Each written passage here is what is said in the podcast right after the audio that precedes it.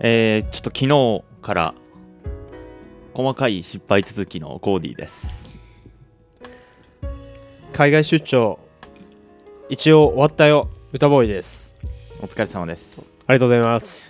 いやねあの昨日からすっげえ細かいミスいっぱいしてて。それは仕事いやでってこと？仕事じゃなくて今あの僕毎週ブレイクダンス習って行ってるんですけど。そうよね。なんか昨日あてか毎週いつも前日に連絡来るんですよね、うん。明日参加します参加しませんみたいな。あ教えてくださいみたいいな。そう、はいはいはい。でまあいつも通りその LINE が来ていつも通りの文章だろうなと思ってあんまり深く読んでなかったんだけど、うんちょっと特別休校しますみたいな LINE だったの。あで全然読んでなくてーうん。昨日八王子まで行っちゃって。うん。であのとんぼ返りするっていう。あ結局そ受けることができず。そうミスをし。はいはいはい。で今日収録今あの歌ボーイの家でやってるんですけどうん。なパソコンが必要なのに今日はいいかなと思ってあのパソコンオフィスに置いてっちゃったりとかあして。で今日朝取りに行ってその戻ってきた足でそのまま歌ボーイの家に行こうと思ってたのにーうん。あのヘッドホンとあのこのオーディオインターフェースを家に忘れ帰り。なんか俺すげえ細かいとこいっぱい抜けてんなっていう失敗をしたっていう話。チ疲れてんじゃねえいやわかんない。いやそんなことないと思うんだけど。ちょっと心象がよろしくないんじゃない？いやいや。大丈夫？全然そんなことないですよ。本当？まあでもそうね。あのーマレーシアに行くことになったんで、うん。まあ今いろいろ自分が今までやった仕事をこうどうしていくかみたいなのをうん。あの社内で考えているところなので、まあ、うん。そういう意味では、まあちょっと確かに考えることは多いかも。うんあどうしていくかっていうのはじゃあ要するに引き継ぎってこと？そうそうそうそうそう。そうよね。うん。なるほどね。まあ去り方ってね結構大事だからね。うんいろんなね。考え方あるけどこういるところ組織を離れるときに、うん。まあ人柄出るよね。うんもう言ってしまえば、うん。出るから関係ないでしょって言ってうん。何もしないというか、もう何も引き継がずそうね。あとはてめえらの責任でしょみたいうなん。やり方の人もいるしきっちりかっちりやる人もいるし。うん。であの関係ないくなるじゃんって思って出たらどっかのタイミングで関係がね、うん。とかそういうのって往々にしてあるから、うん。俺は、まあ、丁寧にというかしかるべき人に挨拶するとか、うん。残しとくもきもの残しとくっていうのをこれまでうん。やってきたつもりだけど結構そういうの大事だと思う。ねだからまあちゃんとやってますよ。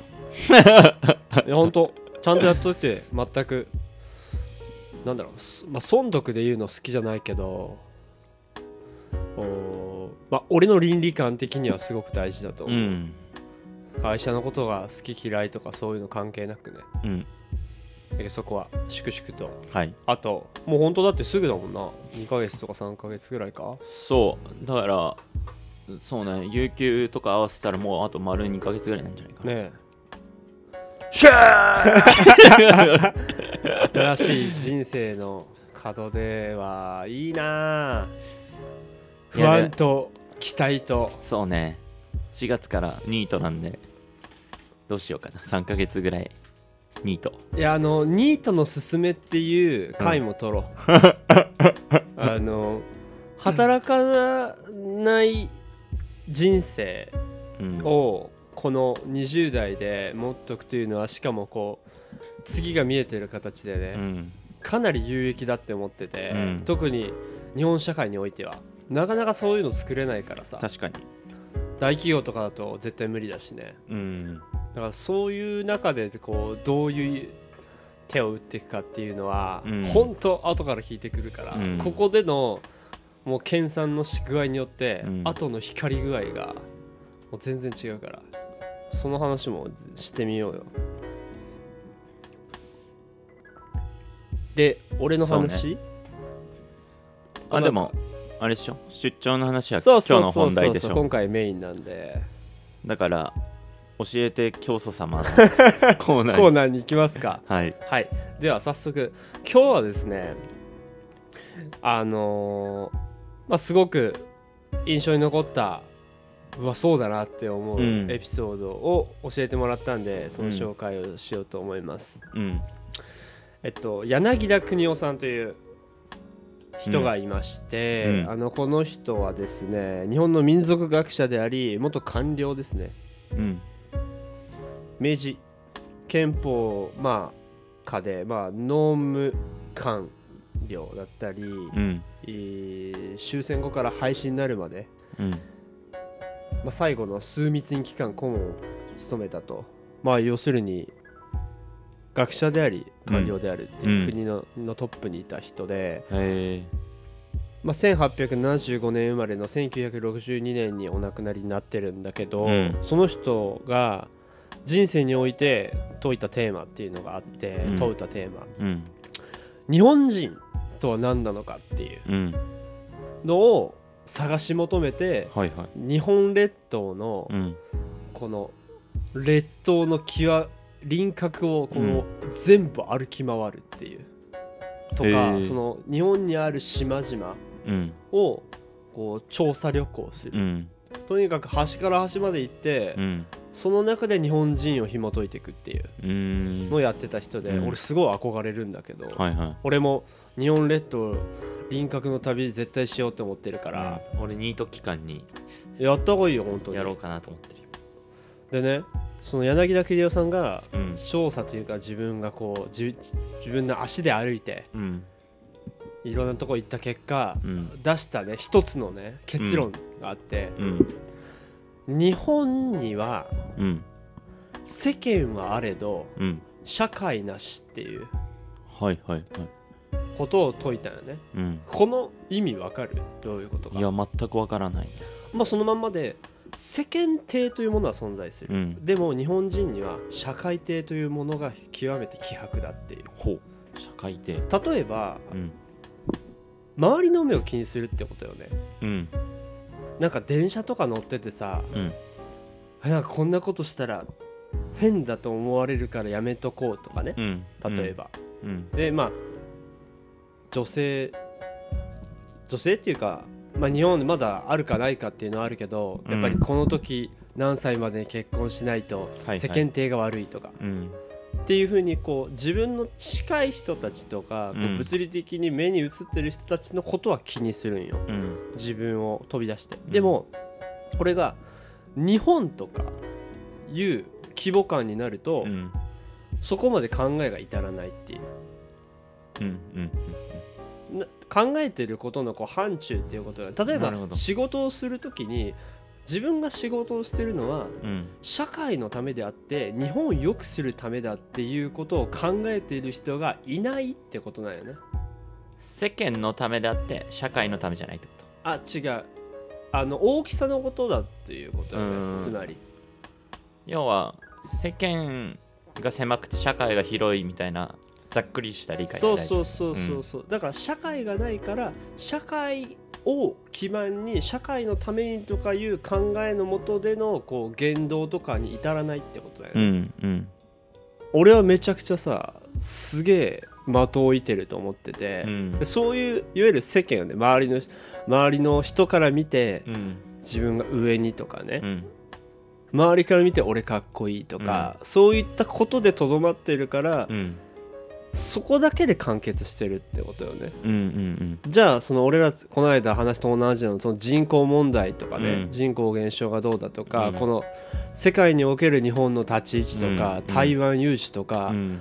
日本自体の政治とかっていうのにほとんど関心がないわけよ、うん。それはそこまで全く考えてないよね。うん。自分のこと周りのことまあ、かっこ世間のことは考える、うんでも社会のことは考えないってう。んいう、うん。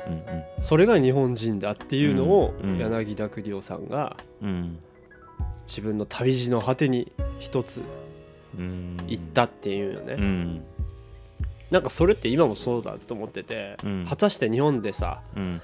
働くことにおいてとか日本のためにって思って、うん。働いたり生きてる人が何人いるかっていううん。のを思うわけよね、うん。俺は少なくとも同年代でうん。そういう考えを口にしてる人うん。一人しかいない、まあ、バタボーイだけど。あ彼だけはい俺が知ってる限りあでは、他の人はやっぱりもっと個人ベースだったりうん。周りベースうん。だなっていう、うん。なんかそれがいい悪いっていうのじゃなくてね、うん。事実そうだと思うよね、うん。あと浜港ってわかる？ああえっと田中角栄に攻撃してた人そうそうそうそう。まうん。あその浜子さんあの、まあ、政治家の方よね、うん。あの方がすごいこうまあ昭和のねうん。すごいパワフルな政治家だった方だけど、うん。その方が言ったセリフでまた違うのがあって、うん。あの民主党の議員に対してね、うん。お前らのためにうん。民主党があるんじゃないと。うん。未来の可愛い子供たちのために民主党があ民主党ごめん自民党があるんだって、うんうん。勘違いすんじゃねえと。うん。それは柳田栗夫のさんの言葉を借りたら、うん。社会を見てるっていううん。ことよね。うん。なんか考え方うん。であり捉え方であり、まあ一つの哲学じゃんなんかそこでやっぱり人の言動って変わると思うよね、うん。そう思った時にやっぱ社会を考えるっていう人がうん。その組織ににおいてうん。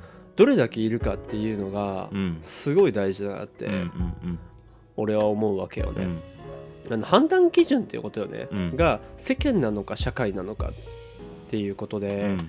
もう全然違う方向に行くなっていうのが俺の考えで、うん。まあ仕事個人的にはやっぱりその社会の方をすごく重んじるよう尊ぶうん。ようなことを教えて今もらってるから、うん。特に思うけどあと今から話すそのおアメリカの出張についてもさ、うん。社会を感じを考えざるを得ないわけよ、うん。うん。どうしても日本人としていくからね、うん。アメリカっていう地において。うん。でやっぱ感じることってすごいあるわけ、うん日本に対して、うん。まあ、危機感とかが大きいんだけどね、だからそういうのってこうまたこれね教育に戻っちゃうけど、うん。戻っちゃうというか話になるけど、そういうのをこう自分が考えた時にうん。考えさせてくれるっていうかね、うん。ような形じゃなかったよなと思って、うんあと大人もそれをすごくこう解いてくれたわけでもないし、うんでも必要なことだと思うよね、うん。みんながみんな一人でも多くの人が考えるっていうことは結局よくすることだしさ。うん。一人だけじゃやっぱできることってないから、うん。俺はねその社会を重んずるっていううん。感覚と考え方ってあと捉え方うん。はうん。柳田邦夫さんはそれがないことへのまあ俺話したことないけどうね、ん。やっぱり憂いてたんじゃないかなってうん思ったそのセリフを聞いた時ねだからその本読んでみたいなって思うんだけどね。いろいろあるみたいだ。から柳田邦夫さんの、あそうなんだ。うん、著書がね。結構いろいろある。その日本歩いた記録の本みたいなのあんのかな？ちょっとそこまで調べきれてないけどあの「先祖の話」っていうタイトルだったりね。すいろいろあるみたいですごく興味があとねこの時代の人たちってねもうねほぼ間違いなく日本語めちゃくちゃ美しいはずなんよ。確かに。夏目漱石とかさいわゆる文豪の人たちの文章って、うん。すげえ美しいなって思うよね。うん。俺は。うん。だからそういうのを勉強も含めて読んでみたいなと思うんで。ということであの総じて皆さんあのどうでしょうか、うん世間と社会っていうのをそもそも住み分けすることがそんなにないんじゃないかなって思うんですけど一つこれをね機にうん考えてみてください。自分がどういう基準で物事を考えてるかっていうのを。うん。でそれについてどう？コーディは。うーん。あのー結構最近そういうなんだろう日本社会のことを考えて行動しようみたいな。うん。世間じゃなくて社会を考えてみたいなメッセージ。を送ってるメディアってなんか最近結構多いなと思ってて。あそう。うんなんか結構感じる。なんかニュースピックスとか？てかそうそうそうさ日本最高とかさ。日本最高ラストチャンスとかさ。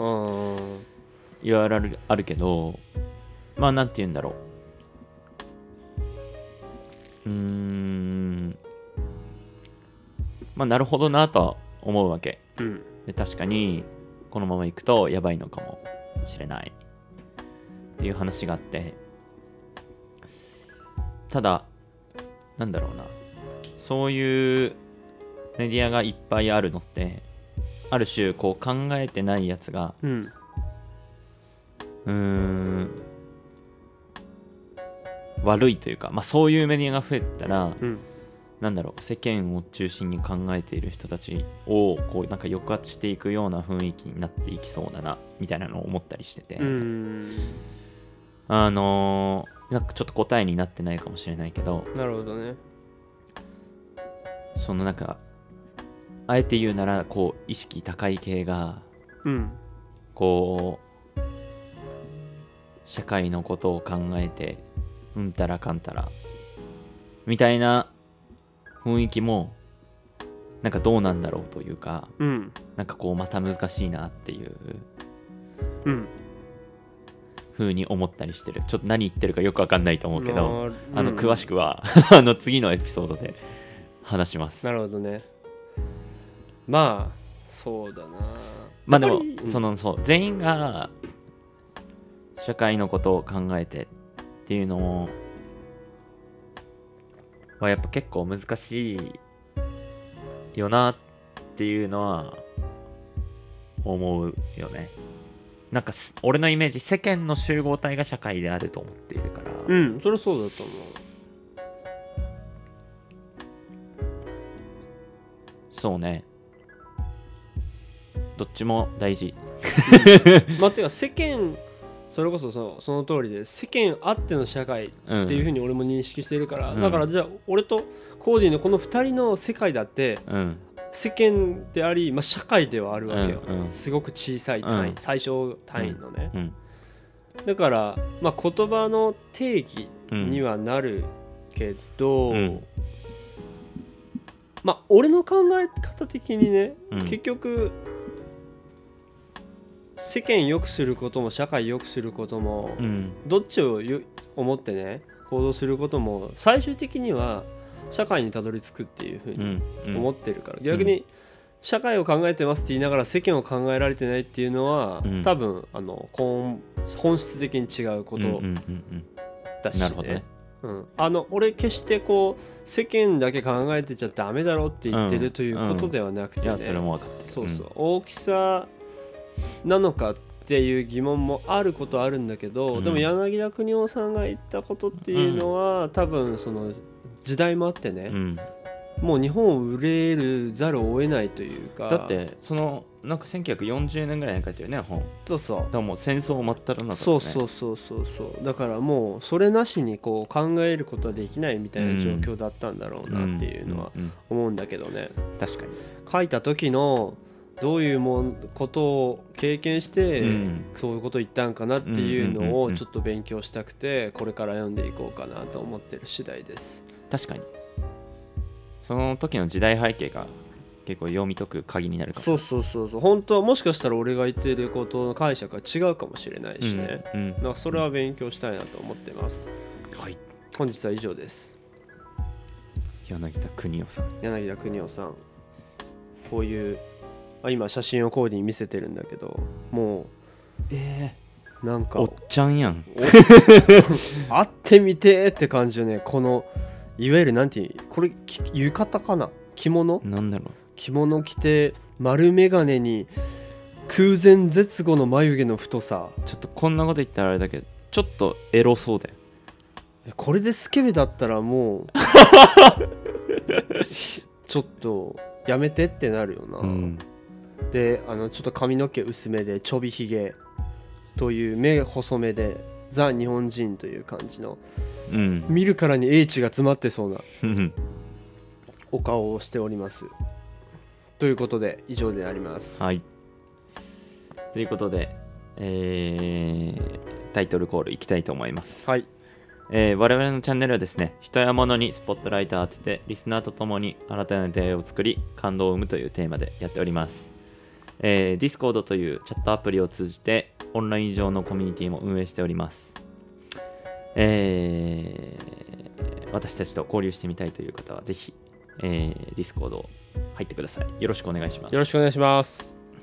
はい。ということで本日は歌ボーイからお話ししていきたいといただきたいと思います。はい。さっき少しもう触れたけど、うん。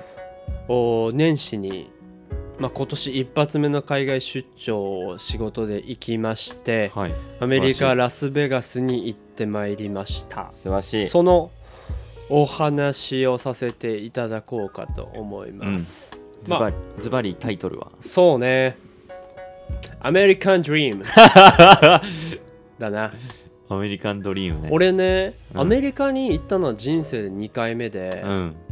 1回目は3歳だったと思うよあねじゃあもうほぼ初だね。そうそう26年前とかで、うん。あのー妹のちいちゃんとさうん。写真が残ってるけど、うん。あの2人同じ格好をしてね、うん。あのねギンガムチェックのシャツに、うん。えっとなんていうっけこの。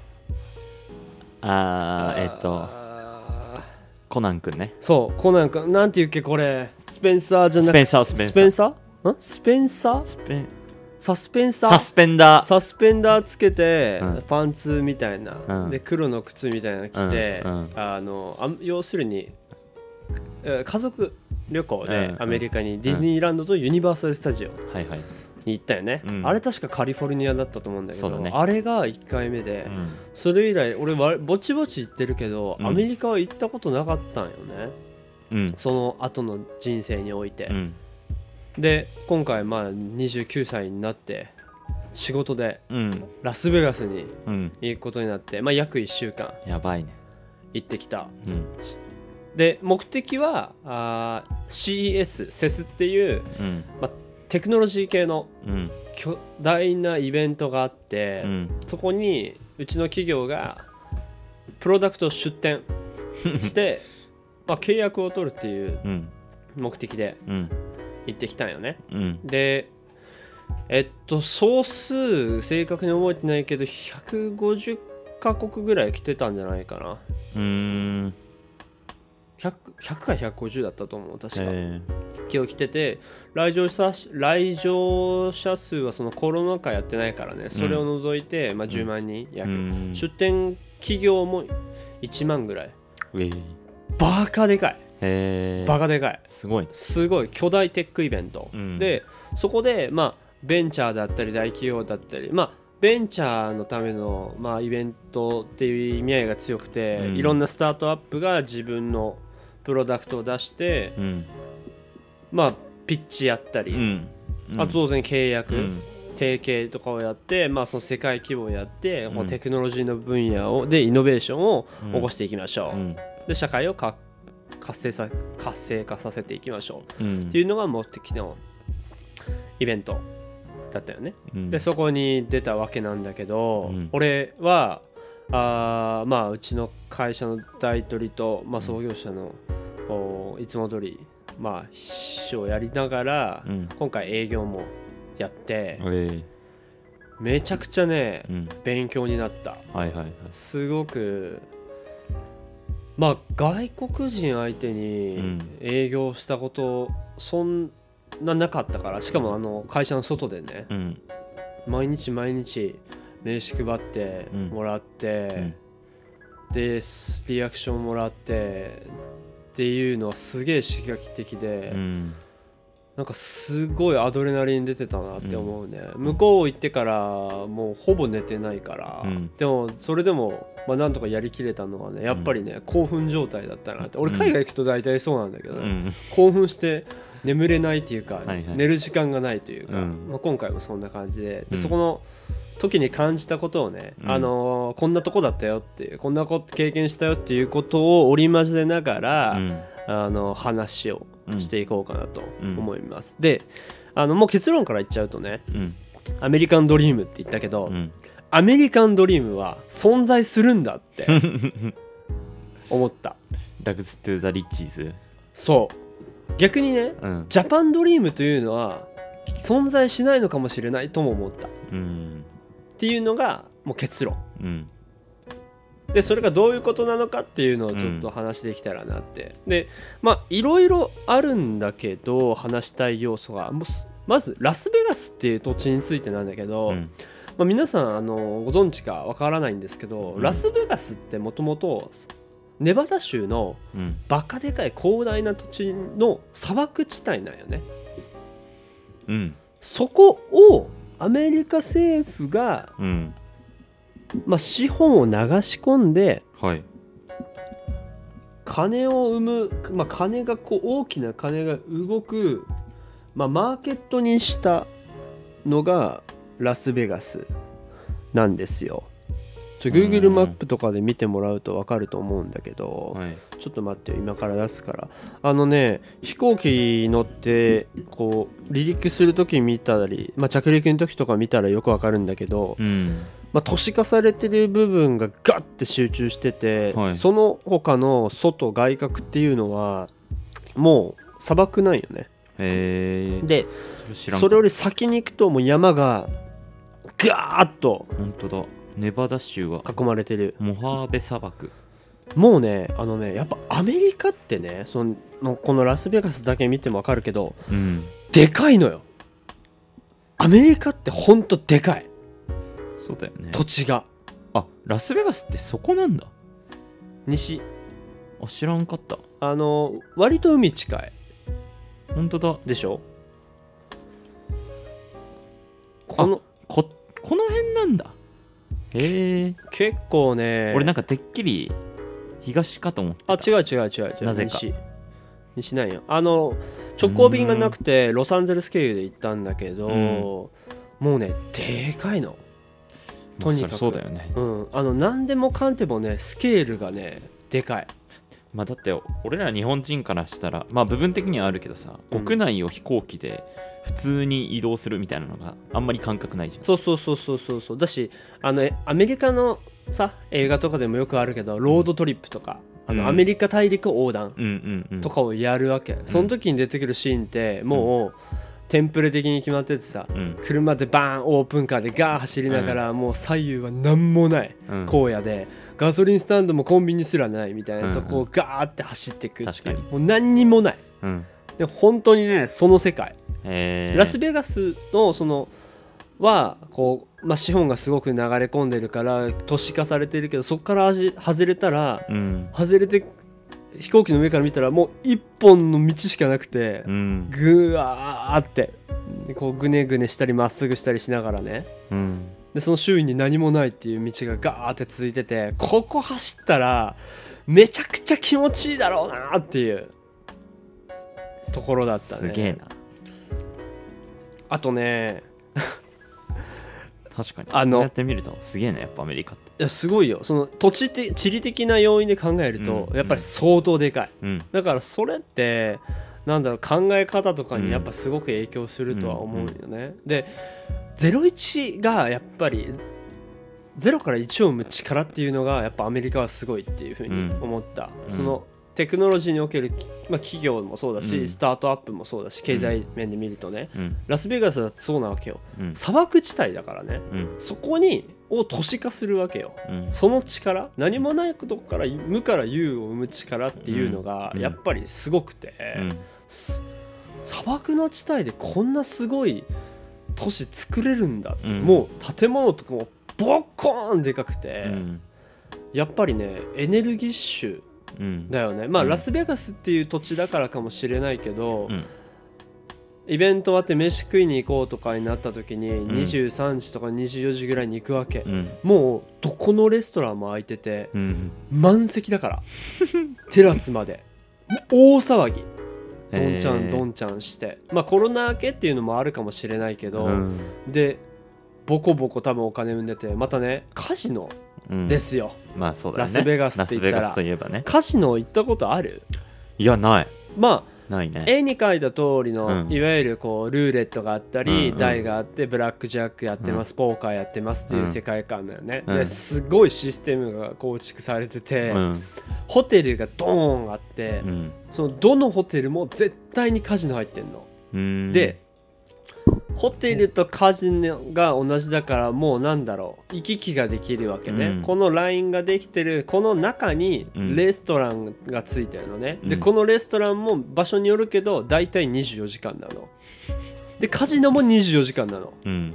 もうでタバコも吸い放題なとこ多いわけ。うん。ノースモーキングって書いてあるけどみんな吸ってる。だからえまあ俺がちょっと見に行ったというかその今回のセスの会場でもあったところのうん。ホテルってうん。どこ行ってもめっちゃタバコ臭いー通路もだし、うん。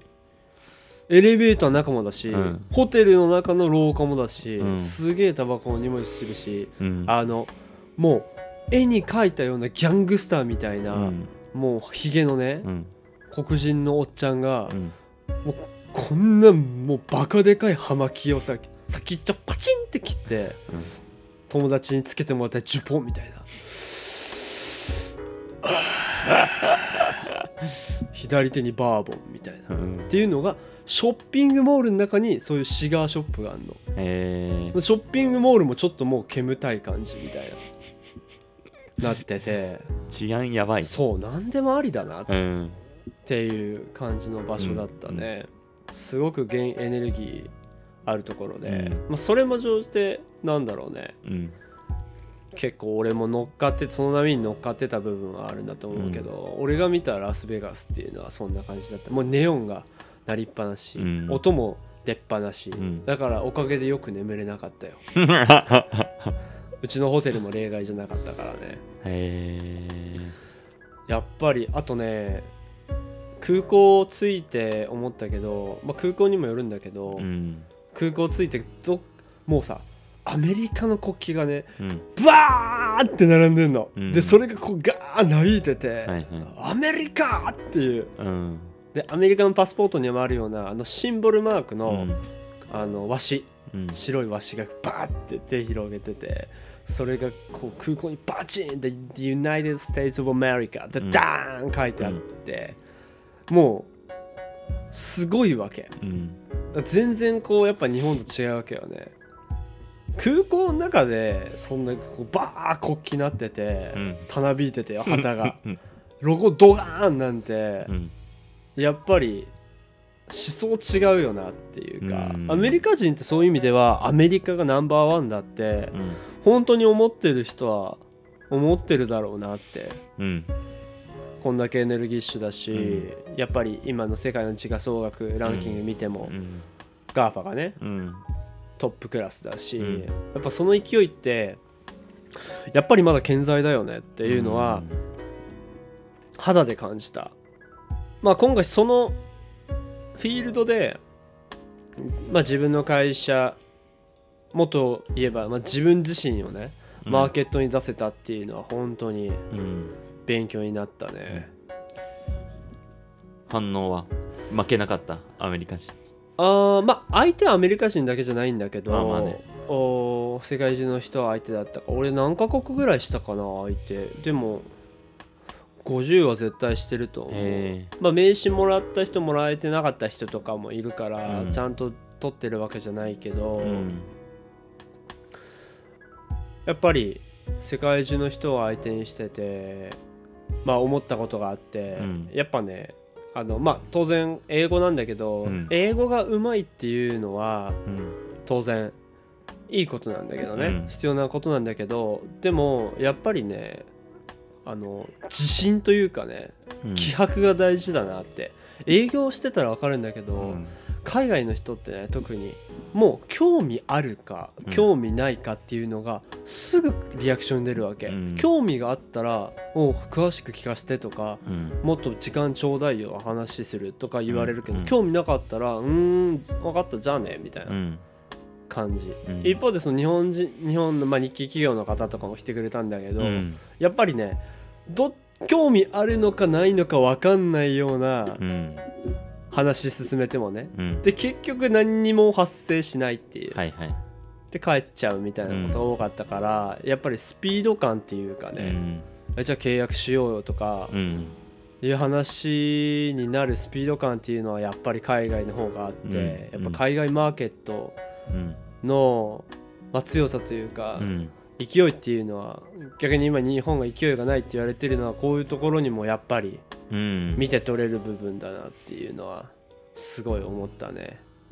あの契約の形とかっていろいろあるけど、うん。いわゆる法的拘束力がないうん。協業するうん。意思がありますうんっていうこういわゆるライトな契約とかもあるわけ、うんうんでそういったものの契約とかでいいわけよ、うんまずは協業してみようよっていう、チャレンジをね、うんうまくいかなかったらやめるし、うんもっと言えば話の中で協業する価値ないねってなったらやめますっていう形での契約とかもあるの、うんそれにすぐサインする外国の人はでも日本人は全くサインしないのえ必ず1回ホームチェック入れますとか、うんうん。社内うち自分が決済権持ってないから持ち帰ります、もうこれでね負けるの。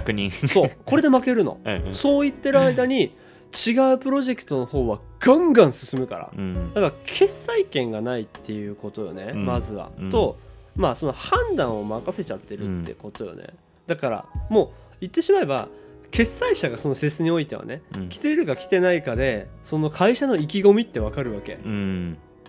決める気があるのかただ消化試合で来てるのか、あのいろんな会社がブースガーって出してるから、ううんちみたいに、うん。もうその本気かどうかというかねかける思いとかってうん。ブース見たらわかるわけ、うんうんああもうやる気ないんだな。それこそブース出してるだけでそのスタッフも座ってるだけとか。う、ん。うちとかなんかはもう勝手にブース拡張させてたようなもんだから、うん。もう通る人全員にうん。片っ端から声かけてたし、うちのブースの中で待機してる人なんてうん。一人もいなかったのよね、ああ社内でね。うん。まず呼び込んでそれこそ向こうのすごい離れたブースの方まで行って営業かけてもう引っ張り込んでくるぐらいの、うんうんもう全然違うわけ。っていうかそうじゃないとねあの話になんないうんうん。わけよね、うんあの話聞いてもらうチャンスがやっぱ来るんじゃなくてさうん。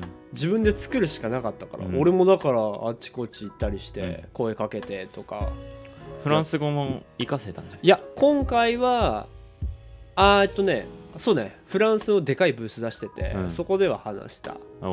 でも今回はやっぱり英語は結構うん。メインだったね。あと営業して思ったのはうんあのすごいねこういろんな技術的なこととかビジネスモデルの説明をこううん。詰め込んでも、あんまり刺さらないんだなっていうのが俺が営業しての感想。それよりもうん。キャッチーなうん。言葉をこうしっかり一つ一つ置いてった方が、うんどういうこと？なるほどね。だからこっちが喋って営業するよりもうん。向こうがどういうこととかもっと教えてよっていう言葉を引っ張り出せるかどうか、うん。その呼び水としての言葉をちゃんと持ってるかの方が重要なんだっていうことに気づいて、うんうん気づいてから変えたのね、なるほど営業の仕方。そっからはガンガンあの話がつながるようになって、うんうん契約いけそうとかもっと話が深くなりそうってなったら、うん。もっと上自分より上の人にパスしてみたいなやり方うん。をして、あのメール名刺交換とかした時にうん。会社帰って俺が営業した海外の人あの部門長とか CEO から連絡来るわけ、うん。ちょっと話御社ともっと話したい打ち合わせ設定してもらえませんかみたいな、それはやっぱ嬉しいよね、一つの結果、まあ、そこからまだ先があるんだけどね当然契約して、じゃあ協業を考えて事業化して利益生んでっていうとこまであるけど、うん。でも初めて海外営業してそういうふうにまうん。あ一つつなげれたっていうのはうん。めちゃくちゃ自分の中では嬉しいすごいことだった。経験だよいや本当に良かったよ。うん。だからまあコーディも行くけどさ、うん。だから。うん。やっぱねいつも言うけどまあ言語じゃないよまあ結構よく言うねそのコンフィデンスって。そうそうそうそう。めっちゃね。本当そうだから。うん。あのね俺こう思うわけよ。うん。彼ら俺が説明した人たちって今うん。いろいろいるネイティブの当然アメリカ人だっているし、そうじゃない人もいるけどうん。多分ね半分ぐらいの人はうん。俺こいつ何言ってんのかよくわかんねえなって多分思ってるはず。うん。うん。でも一方で、うん。こいつが何言ってんのかわかんないけどうんなんかすごく必死なのはわかる。うん。だから話聞いてみよう。っていうのが多分あるんよ心理的に、かつプロダクトがあるからしかも今回俺たちは体験できるようになってるから、うん。自分たちがしたいことを体現しました。うん。体験してくださいっていうブースなんよ、うん。だから実際に体験させながら説明をできたから、その実感とまあその必死さっていうもので、ひうん。あの足りてない部分をうん。実際のプロダクトにおける体験で保管できたうん。からうん。実際に商談が進んでいったっていう部分がうん。あると思うね、やっぱり言葉だけで説明して理解できる人とうん。理解できない人っているわけで、そこをやっぱり今回はブースを出したっていうことでうん。具現化されてるからそれを体験してああなるほどねっうん。ていう流れ一連の流れができてたからうんその LINE がやっぱりこう帰ってからのメールとかにうん。つながったんだなっていうのはなるほどね。すごく思ってなんか癖になっちゃってさ俺。もう失敗しても美味しいし、うんうん成功したら当然美味しいし、うん。うんもうやりたい放題というかうねん、すごくねよかった。うんうん。それは。なんかあの恥かける LINE がカンストするっていいよね。いやいいいい。しかもまあ旅の恥は書き捨てって言うけど、うんうん。もうそのテンションもある、うんうん。もう関係ねえって、うんうん。何があっても、うん。あのこれっきりだ。うん。でこれっきりじゃないんだけどね、うん。そういう精神だし向こうが、うん。そのすごくストレートなリアクションしてくるから、うん。こっちもさストレートにいけるというかね、あの自分たちが思ってる。なんか俺そういつもそうなんだけど言語的にも例えばフランス語喋ってる時の方が、うん。こうすごいこう荒っぽくなるうんって言われるんよね、うんそれってやっぱりその国の気風とかもあると思うんだけど、うんやっぱアメリカという地で英語喋ってるとなんかね感覚がねあのアメリカ人気取り。完全に。いいね。だ言いたいことも言い放題うん。これはいいこれは逆に曖昧な表現使っててもうん。全然伝わんないから、うんうん。それはなんかこう iPhone と一緒でさ、うんこうそのうちに行くとじ時間が勝手に調節されるわけ、はいはいはい。そういう感じ。なるほどね。アメリカ仕様のうん。歌ボーイだったかなっていうふうに思ってて。やっぱその中でもね、うん。やっぱり特別ブースっていうのがあって、うん。Google とかさ Amazon がさももうう来てんだ。来てる来てる。もうねすげえよ。あの俺実際に見に行く時間なかったんだけど、うん。準備の段階見てたけど Amazon とかは、うん。なんだろうもう当然プライベートブースなのね、うん。そのためだけに一つ借りてある空間が。バカでかいの。で、うん。見たら中がなんか青い照明でうん。ど真ん中にバカでかい地球儀がドーンあってぐるぐる回ってんの、へでその地球儀浮いてんの。はいはいはい。釣ったりしないの。なんか浮いてんの。どうやってやってるか謎なわかんないの、うん。でもそれをこう通る時しか見えなかったけど、うん。まあアマゾンが描く未来みたいな感じで、でもうそこはもう長蛇の列よね、うん。入るためにこう規制かけてるみたいうなん。感じだったからあの Google の方とかは見れなかったんだけどね、すごい面白いね。面白い面白い。ぜひね来てほしいというか。あとねあの出店の仕方ってすいろいろあるんだけど、うん。お国別っていう形になってるブースがあって、うん。そこまあその名の通り各国がグループみたいになって固まって出してんのね、うん。でフランス例えば1階の会場だったら入って一番最初に出てくるのがうん。フランスなのね、うんバカで結構な規模感、うん。でまっすぐ行くとオランダがあり、うん。イギリスがあり、っうん。ていう感じでうん。でそのジャパンテックっていうブースはさ、うん。その会場におけるさ端っこなんよ。ですごく小さくてさ俺それ見てさカチンときてさ。なんで決まってんだろうね。いやこれはねやっぱり言ってしまえばなんかこう世界の縮図みたいなうん。形になってるんだと思うよね。やっぱうんテクノロジーの企業におけるやっぱり立ち位置みたいなものあとやっぱり利権もあると思うよね。気遣いだろうねそれはね。そうそう、ね。日本って主張しないだろうなってそういう部分においても、うん。だからよく言われるらしいんだけどその世界のマーケットで。うん。日本って技術はすごい。うん。プレゼンはめちゃ下手うんうんうんだからまあ批判みたいになっちゃうけど、ん。日本ブースで出してる企業うん。ので技術すごいのになんかすごいこう見せ方よね。うん。すごくいい見せ方をしてたわけじゃなかったなと思ってて、うん。すごいこじんまりとしてうん。もう普通のなんだブース出してこうサンプルみたいのがあってパンフレット配るだけみたいな、それじゃあさ1万ある企業の中でさ、うん。突出できないわけよ、うんうん。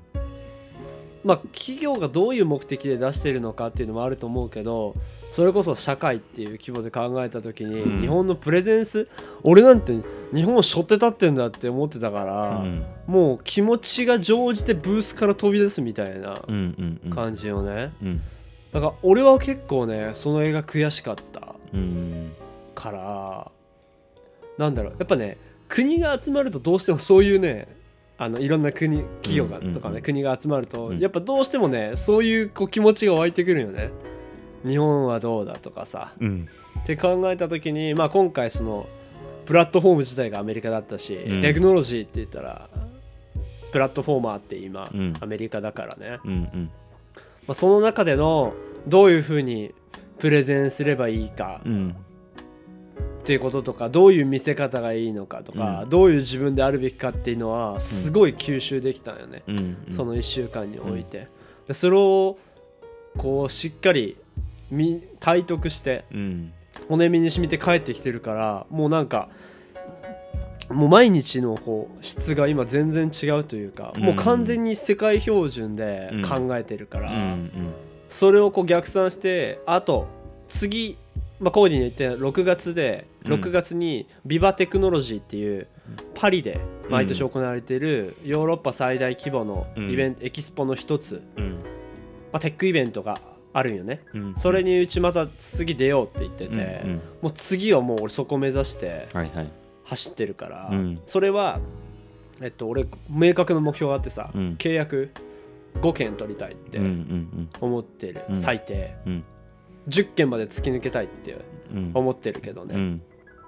今回の受けて、うん。ラスベガスの経験をうん。自分なりにもう戦略が立ってるから、うん。あとはそれをこう実行できる自分になるだけだから、うん。この5ヶ月よね。うん。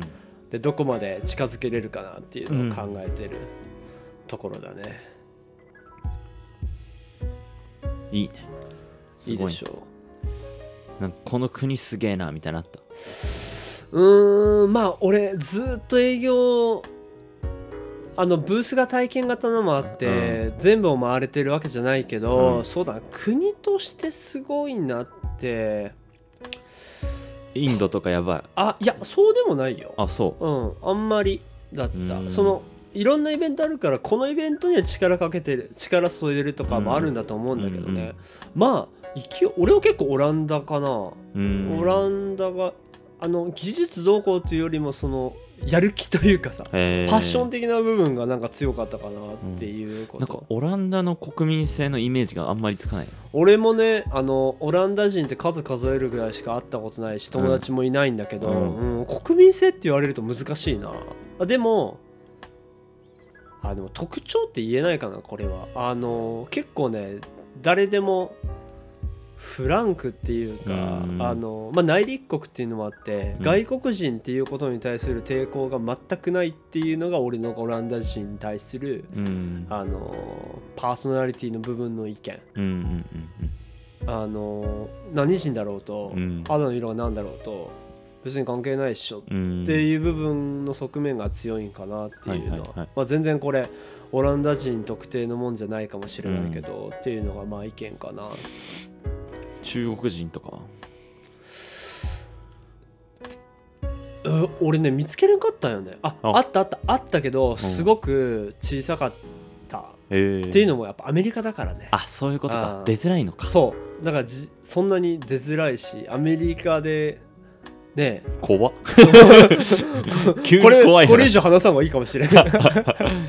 そっか。やっぱそうやっぱね。確かにそういう気遣いが。そう。でそういう意味ではねまさにさっき言ったけどもうあの言ってしまえばその本当戦い世界の縮図なん。こういうテックイベントって、ね。まさに。うん。ブースのでかさが結局利権のでかさであって、国力であって、うん。っていうのがもう完全にこう可視化されてるわけ、うん。その会場に行けば分かるはいはいってい。う。ってなった時に日本の立ち位置っていうのは、うん。さっき言ったみたいな端っこであって、うんうん。かたやアメリカの企業っていうのはうん。もうブースボーンみたいうんな感じで、で未来見せちゃいますみたいな、うんテクノロジーでっていううん。感じなのね、で、うん。やっぱりそれを応援する土壌っていうのがあるわけよ、うん。アメリカには、うんうん。ピッチ影であの回してない時言ったけどうん。もう行かれてんじゃねえかっていううん。事業計画とかに、うんまあ、お金がついて、うん。みんなが投資してで形になってで失敗したら失敗しただろうっつって言ってまたやってっていう、うん。であの別の軸で面白い話聞いたんだけどこの間あうちの会社にうちの部署に今入りたいっていうのでうん。俺と同い年ぐらいの人が面接に来たんだけど、うん。その人があーずっと高校からかな。ずっとアメリカいて、へー。アメリカの大学出てて、うん。でフランスの方の大学とかも行ってっていうキャリアだったんだけどキャリアフォーラムっていうのがあって、うん。あの海外って、うん。いわゆるこう新卒ってないからみんな中途なわけよ基本的に。でキャリアフォーラムっていうそれこそこうガーって企業がいっぱい来てて、うん。その中にその学生が行って、うん。あの面接してうん。企業が選ぶみたいなそのその場で。だからマサボーイとかそうなはずよ。キャリアフォーラムに行って今働いてる会社と話してうんうん。結果的にハイヤーされたっていう。あ。れ？オーストラリアで就職決めてんの？確かそうだったと思うよ、ええうん。そうなんだ。うん、院とか行ってその在学中にそういうことをやうん。るキャリアフォーラム行ってみたいな形だから。うんでその時にあの俺単純粋にねうん。アメリカでうん。就職しようと思いませんでしたかってうん。言ったら、うん。あの考えてねキャリアフォーラム行きましたとん。言ったんだけど、こう考え方っていうか全然自分の観点と合わなかったっていうそのキャリアフォーラムに来てたアメリカの企業が。でどういうことかって言ったらアメリカって、うん。あの起業するっていうことが前提なんよ。うん。どっかの企業に入るというよりはきキャリアフォーラムに来てる人たちっていうのも起業するのをお手伝いしますよとか起業をしたとするために必要な、まあ、コンサルだったり、うん。こうリクルートだったりというのをうちがしますよみたいな。うん感じらしいよね、はいだからあなたが考えてるビジネスモデル何ですか？とか そういう感じなわけ。あ全然スタートが違うの。ーすごいすごいっしょ。ゴリゴリだね。そう俺それ聞いて思った、負けた だって起業することが当たり前なんよ。うん。ごめんあの話遮るけど面接入ってたってこと？そう。あー。だってあの俺の直属っていうか今事実俺の下になるあそううっていう前提の人だったから。へえまあ結局入らなかったんだけどね。あそうなんだ。へうん、ちょっとあのーこう骨太さが足りないんじゃないかみたいえ厳しい。な、まあ、頭だけじゃダメだからね、ううんちの部署はっていうのはあったから、なるほどね。そうでもその話すごくあの恐ろしいって思った、うん。やっぱそれ前提であの動いている人たちとうん。もうなんだでかい箱の中に入るっていうことを前提にうん。望むね、うん。日本的な就職じゃ違うじゃん。うんだからねもうスタートっていうか土壌が違うって。うんうんこうやってアメリカンドリームっていうのはうん。維持されてるんだっていう。うんのはすごい思った、うん。そういう学生の時代から起業するっていうのは当たり前で考えてて、うん。自分でビジネスモデル書いて、うん。それを実現させるための資金調達のためのピッチやって、うん人材集めて、うん。システム構築してっていうことをやろうって考えている学生と、うん。でまあさっき言ったけどね。うん。全然違うでしょ。だからやっぱりベンチャーが育ちやすい土壌がどうしてできてるかっていうのはやっぱもう源流からねうん。あるっていう。う、んゆえにアメリカンドリームは今もうん。あって、日本にはそれがないっていうことなんかなっていうのが、うんまあ今回の俺のセスでのイベントの体験と、うん。まあ、それに付随するさっきの話とかうんで俺がまあ思ったことでうん。あのみんなにちょっと話をしたかったなっていうのがうん今回のまとめです。どまあそうね最後の話日本の大学。日本の大学ね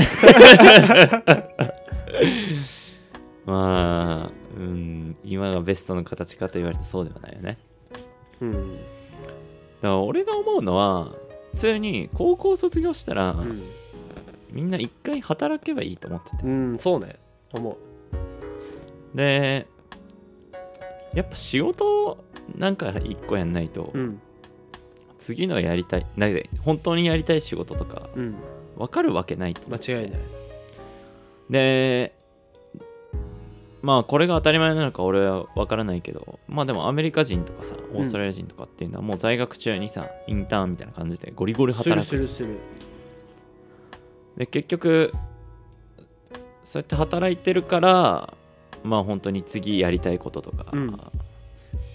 なんかちょっと違うポイントがあってでその点を改善しするためになんか起業するとか、まあそういう判断になっていくと思うから。だからこれはちょっとしたこの前妄想なんだけどうん。なんかいつか会社とかさうん。持ったりするとしたら、うん。俺高卒採用とかめっちゃしたいんよ。うーん。いやいいと思う。いいと思う。高卒採用して、うん。であの次大学なのかうん。違う企業なのか、うん。なんかしかるべきうん。進路に進むためのサポートをしてあげるみたいうな、なるほどねいやいいモデルだと思うよ。なんかそういうのやりたいなとう思って、ん。なんか俺自己分析大学4年生にやらせるのクソだと思ってるから。うん。そうだな。なんかそれにあのそれの逆張りみたいなうん。ことしたい、いや面白いと思うよ、うん。だしそのまあどういうゴールというかねビジョンを掲げるかもよるけど、うん。未来のコーディのうん。組織が、うん。でも少なくとも言えるのは、うん学歴というものが社会に貢献できる人材かっていうのはやっぱ全然違う話であってうね、ん。それはすごく思うことだから、うんその切り口は結構面白いんじゃない、うんっていうふうに俺は思うけどね。だ結局働き出してなんか社会との接続が強くなった時の方が当然だけどすごい解像度が上がる。うん。で大学っていう場所に入って特に日本においては。うん。なんだろう。社会とは接続されてないなんか学生気分な感じに浸ってると、うん。当たり前だけど全然見えてこなくて、うんなんかその辺をねなんか変えれたら面白いなと思うよね。そうそう。だから俺なんて子供できたらさうんそれこそせがれがね高校卒業して、え高校中退でもいいよ俺は、うんうんであのーとりあえずねじゃあ東京で、まあ、大学行くとして、まあ、公立っていくらかかるんだろう。100万ぐらいかかるかな年間。今日大学？東京の大学。国立？うん。国公立だったらいやそんなかかんないんじゃない？そうか50万ぐらいか、うん多分ね。そうよね。でまああの単純計算100万だとしてうん。400万よね、と、400万やるから、うん。あの世界旅してこいって俺だったら言いたい。いいね。うん、あと好きにしろって。うん。いうスタイルがいいかなって、うん。でそれで自分で考えていろいろやって、帰ってきてねあんな失敗したこんな失敗したとかうん。もしあったら、うん。大学4年間以上の価値があるってうん。俺は思うから、うん。そうね。コーディの考え方っていうのは俺も同意だよ。まあよくよく考えたらまあ大学なんててめえの金で行けよって話だし。うんそうね。自立って意味だよね。うん。まあ俺は結局結果的にお世話になってたから親に何とも言えないけど、うん。そうだよな。本来それが正しい形なんじゃないのって思うけどね。うん。まああのー自立っていうねうんことなんだと思うけど、うん。まあ話をね戻すようだけど、うん。やっぱりアメリカンドリームっていうものを支えているもの一つは、うん。やっぱ自立心だっていうふうにに思うし、俺が見た国旗だったり、うん。シンボルであるうん。わしっていうのは事実自由っていうのをうん。うん。象徴してるわけ。で、うん。あるじゃん。ニューヨークに「The Statue of Liberty」自由の女神はいはいはい。あれも自由の象徴なわけよね、うんだから自由を勝ち取るためにうん。自立するっていう。うんうん。のがあるはずなんよ。うんうんだからそういうこうキャリアフォーラムの形になるっていう、うん。こういう順番だと思うわけよね、うんそれはやっぱね一人一人がね、うん。考えてる。そういうことを自立自由に基づいている母数が多いっていう国、うん。組織体はうん。いかついよ。いかついそうね。つい勉強させていただきました。はい。ありがとうございます。じゃあ大体1時間なのでうん。これで終わりたいと思います。ありがとうございます。はい。せーの。バイバイ